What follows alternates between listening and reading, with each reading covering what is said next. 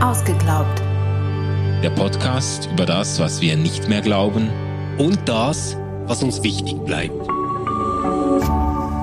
RefLab. Willkommen alle ZuhörerInnen und Hörer zu, und Zuschauerinnen und Zuschauer zu unserer ähm, ausgeglaubt Zwischenfolge. Ähm, es geht um das Thema, um die These, ich glaube nicht, dass Liebe nett ist. Da haben wir wieder einige kritische und anregende Rückmeldungen gekriegt. Äh, Stefan, magst du mal die erste einspielen? Ja, gerne. Ich, ich äh, nehme mal die von Jean-Marc.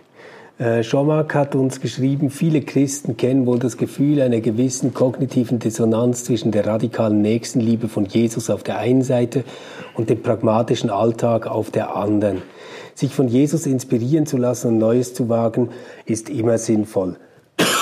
Aber Während des ganzen Gesprächs frage ich mich jedoch, was ihr eigentlich mit Liebe meint und ob ihr eigentlich über dasselbe redet. Intuitiv scheint es ja einen großen Unterschied zwischen dem landläufigen Verliebtsein, der jesuanischen Wertschätzung für die Mitmenschen und schließlich Gottes Interesse an einer persönlichen Beziehung zum Menschen. Ist es wirklich zweckdienlich, dies alles undifferenziert als Liebe zu bezeichnen? Ja, Danke, Jean-Marc, für die äh, gute Rückfrage. Übrigens, der Grund, warum wir uns hier über Zoom anschauen und warum du jetzt äh, in, ins Mikrofon ge gehustet hast, ist, ist mein äh, Husten. Genau, du, du bist gesundheitlich nicht ganz auf der Höhe. Es besteht nicht allerdings ganz, kein, äh, kein ernsthafter Covid-Verdacht, aber äh, wir haben uns jetzt doch für die, für die digitale äh, Distanz entschieden. Ähm, ja, äh, ob das sinnvoll ist oder nicht, also Tatsache ist, äh, der Begriff Liebe wird sehr, sehr unterschiedlich gefühlt. Und natürlich ist das, wäre das äh, hilfreich, wenn man sich zuerst einmal Rechenschaft ablegt darüber, was man unter Liebe eigentlich versteht, weil eben damit mhm. sich die unterschiedlichsten Konzepte verbinden. Ja, also was, was wir, glaube ich, beide nicht gemeint haben in dieser Folge, ist das, was Jean-Marc hier Verliebtsein nennt. Also darüber ähm, haben wir eigentlich gar nicht gesprochen. Ähm, was, was wir einerseits äh, vielleicht berührt haben, ist diese jesuanische Wertschätzung für den Mitmenschen, obwohl ich ja. da immer schon vorsichtig wäre. Ähm, über das Jesuanische haben wir eigentlich auch gar nicht so krass äh, geredet. Und das andere wäre dann Gottes Interesse an einer persönlichen Beziehung zum Menschen. Ja. Und ich glaube, wenn wir jetzt sagen, also Liebe, wie wir es gebraucht haben in unserem Gespräch, wäre wohl vor allem diese dritte Form gewesen, also Gottes Interesse an einer persönlichen Beziehung zum Menschen. Mhm. Und da würde ich halt dann aufpassen, ähm, das nochmal von äh, Jesus von Nazareth so stark zu unterscheiden, weil Jesus mhm. von Nazareth interessiert mich mindestens im Glauben, ähm, vor allem insofern er der Christus ist Mhm. Und dort, wo er der Christus ist, verkörpert er eigentlich unter menschlichen Bedingungen genau diese Liebe Gottes, ähm, ja. die eben an einem, äh, ja, die an einer Beziehung mit uns interessiert ist. Also deswegen, ja. da würde ich den Unterschied gar nicht so groß machen. Ich finde, wenn es äh, sonst darum geht, äh, über Liebe nachzudenken, so im Sinne von Beziehungsfähigkeit, Paarbeziehung etc., dann würde ich da jetzt Jesus nicht unbedingt ähm, als Favoriten sehen, an dem man sich orientieren soll, um eine glückliche Beziehung zu leben mit einer Partnerin oder einem Partner oder einer Familie? ja gut, äh, da würde ich jetzt entgegenhalten, aber ich, ich glaube, ich, ich weiß, was du meinst. Wir haben ja auch schon darüber gesprochen. So, äh, es ist äh, nicht unbedingt im Sinne der Harmonie, nicht gar nicht immer empfehlenswert, dem Vorbild Jesu zu folgen. Aber ich denke, ich würde jetzt doch sagen, dass er eine, eine Art der, auch der, ähm, der, der Hingabe und der, ähm, ich sag mal, der, der Opferbereitschaft auch gezeigt hat, die äh, durchaus äh, äh, vorbildlich ist auch für zwischenmenschliche Beziehungen. Also äh, ja, ja, ich, ich glaube nur, wenn du so lebst wie Jesus, dann gründest du eher Tesla, als dass du eine Familie hast und mit der unterwegs bist. Also ich, ich habe schon das Gefühl, bei ihm war das Projekt wichtiger als die nette Kleinfamilie, die man äh, haben kann, der man sich ah, ja. einrichten kann. Ah ja, okay, ja schön. Ja, das wäre ja dann wieder ein Statement gegen die Verbürgerlichung des Glaubens oder des Liebesbegriffs. Nee, nee, ich, ich finde die ja gut und deswegen ist für mich Jesus jetzt nicht so ein super Vorbild äh, dafür. ja gut, also ähm, aber äh, es gibt eine, es gab eine zweite interessante äh, Rückmeldung, die damit eigentlich zusammenhängt.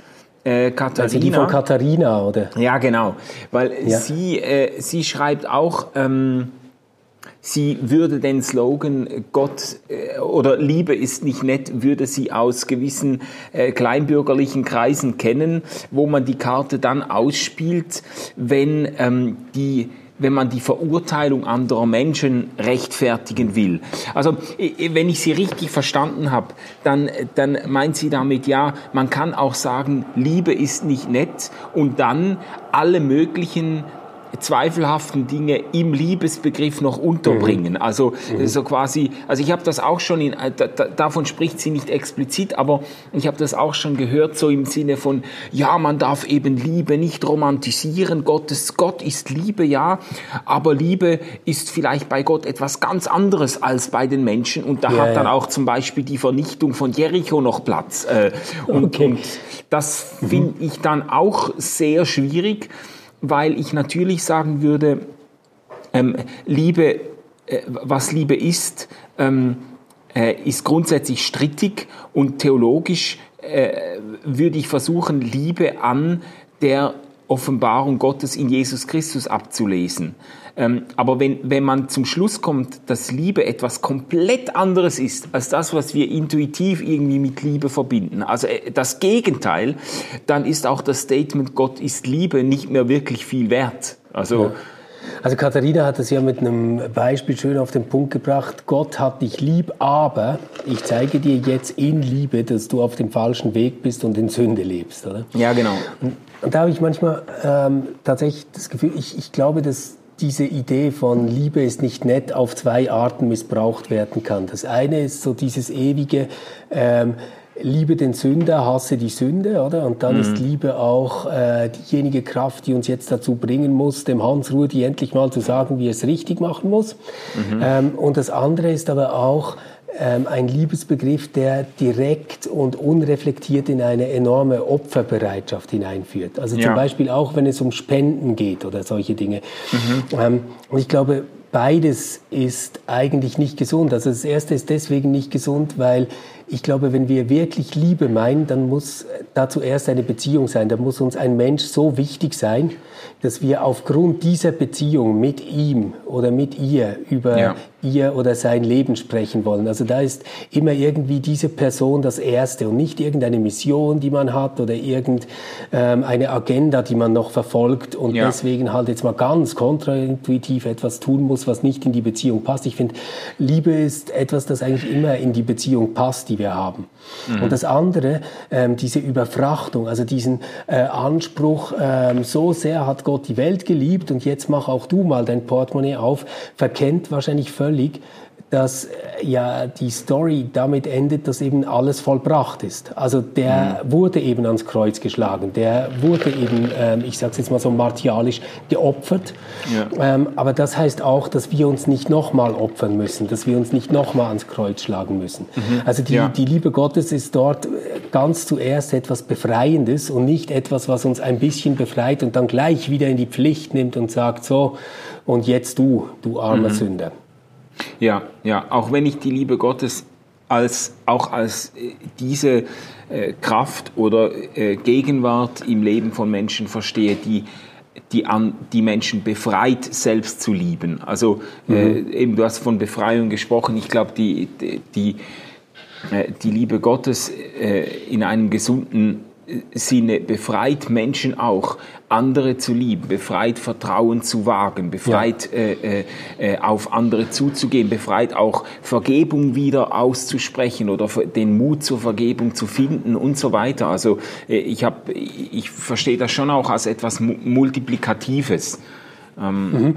aber, aber halt nicht als etwas, das, das wir dann quasi so zu einer Ikone aufbauen können und das wir erreichen sollen. Mhm. Also es ist ja. nicht, nicht so, dass, dass wir sagen, wenn Gottes Liebe so groß ist, was bin ich für ein kleingeistiger Mensch und habe immer noch Angst in der Welt oder mag immer noch nicht alles teilen oder so. Das, das wäre für mich ähm, seltsam, weil es ist ja ganz klar, dass wir auch im Glauben nicht einfach plötzlich zu Göttern oder Halbgöttern werden. Das heißt, wir mhm. sind Kinder Gottes, also wir sind Teil von ihm Ähm, aber es bedeutet nicht, dass wir die Gelassenheit und die Liebe haben, ähm, die wir uns von Gott wünschen für die Menschen. Ja, ja. Ja, und die, äh, der Ausgangspunkt vom Defizit her äh, hat sowieso noch niemanden befähigt, äh, wirklich anders zu leben. Also wenn man, wenn man sich ständig vergegenwärtigt, was einem noch fehlt, bis zur perfekten Liebe, die äh, Gott Menschen beweist oder so, wenn man ständig äh, von diesem Druck ausgeht, dann wird das äh, äh ganz sicher nicht dazu motivieren, mhm. äh, äh ein, eine selber äh, Liebe zu finden. Im Gegenteil, man wird sich dann noch mehr verkriechen oder verkrümmen. Ja, also, genau.